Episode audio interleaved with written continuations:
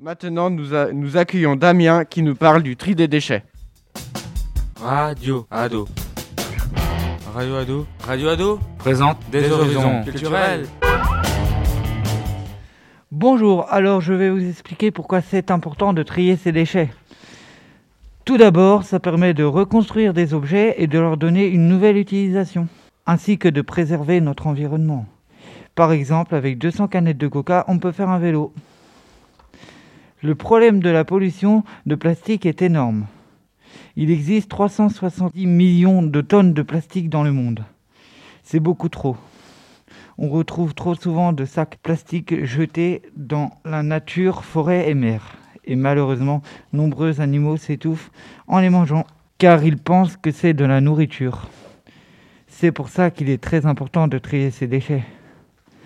Maintenant, il existe des usines pour séparer et recycler chaque type de déchets, comme le verre, le plastique, le carton et les composants électroniques. Si on fait tous des efforts, pour changer notre consommation, notamment de plastique, et qu'on trie correctement, ça permettrait de changer la donne. Donc maintenant, à vous de jouer. Trier les amis. Merci Damien. Damien, j'ai une question.